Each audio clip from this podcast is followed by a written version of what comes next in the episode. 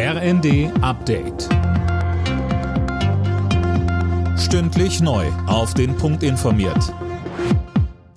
Ich bin Johannes Schmidt. Die Energiepreispauschale von 300 Euro für Rentnerinnen und Rentner kommt. Das hat der Bundestag beschlossen. Sozialstaatssekretärin Griese versprach, dass die Auszahlung noch im Dezember erfolgt.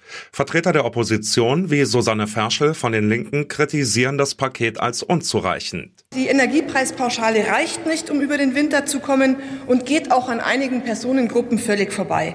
Pflegende Angehörige, die weder arbeiten noch Rente bekommen, Bezieher von Arbeitslosengeld, Menschen mit Behinderung in Werkstätten, um nur einige zu nennen. Und auch diese Menschen haben ein Anrecht auf eine warme Wohnung und deswegen bessern Sie hier bitte nach. In Großbritannien hat Premierministerin Liz Truss ihren Rücktritt angekündigt. Die konservative Politikerin war erst vor rund sechs Wochen ins Amt gekommen. Gescheitert ist sie unter anderem an einer groß angekündigten Steuersenkung, die nach nur wenigen Tagen wieder zurückgenommen werden musste. Die Gasversorgung in Deutschland ist stabil und auch die Vorräte füllen sich. Außerdem wird deutlich weniger verbraucht als im Vorjahr. Die Bundesnetzagentur hat dazu Zahlen vorgelegt, Holger Dilk. Ja, eins vorneweg, wer mit Gas heizt, der profitiert gerade vom milden Herbst, weil die Durchschnittstemperatur gut ein Grad höher als im Vorjahr liegt, sind vergangene Woche 30 Prozent weniger Gas verbraucht worden als 2021.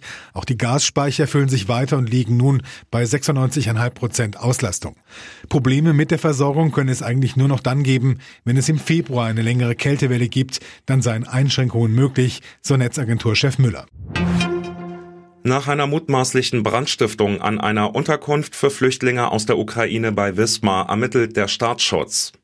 Die Ermittler in Mecklenburg-Vorpommern gehen von einem politischen Motiv aus. Die 14 überwiegend aus der Ukraine stammenden Bewohner, darunter auch Kinder, blieben unverletzt. Alle Nachrichten auf rnd.de